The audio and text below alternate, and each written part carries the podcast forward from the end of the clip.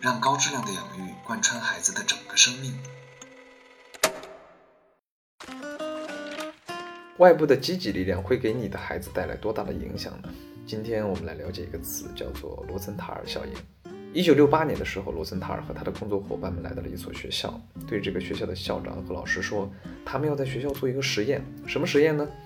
他们要用一些特别的方式选出这个学校未来最有发展前途的一批学生。没过多久之后，他们就把这份名单列出来给到了学校，并且对学校的老师和校长说，一定得保密，不然会影响这个实验的真实性。其实罗森塔尔他撒了一个大谎，这份名单所有的人并不是他通过观察实验得出来的结果，而是他们随意的在学校里挑选了一部分学生就写了上去。但是呢，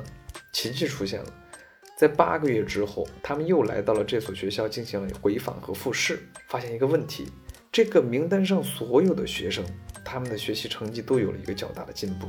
并且他们的自信心更强了，探索欲也更强了。更乐于和别人交往，人际关系方面呢，他也受到了不小的积极影响。罗森塔尔他们就认为，正是因为他们给了学校的老师这样的一个暗示，使得这些老师们对名单上这些学生有一个更高的期望，并且有意无意的，他们会对这些学生有更好的态度、更多的辅导、更多的赞许和支持等等。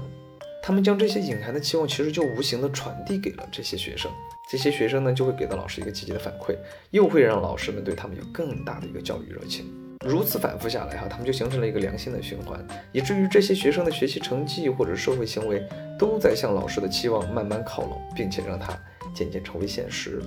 无论是你听到的今天我讲的罗森塔尔效应，还是你从其他地方学到的一些育儿体系理念当中呢，都会传达出一种信息，就是说。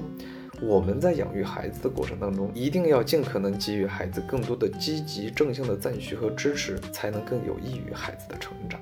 好了，那今天我讲的罗森塔尔效应，不知道会不会给你的育儿带来一些思考？每次我在听到这个词的时候呢，我都会想到另外一个词，叫做投射认同。有机会我们讲一讲投射认同。今天就到这里，我是奈法文博叔，你想在哪里找我都是这个名字，文化的文，渊博的博，大叔的叔。奶爸文博说：“愿你更懂孩子。”再见。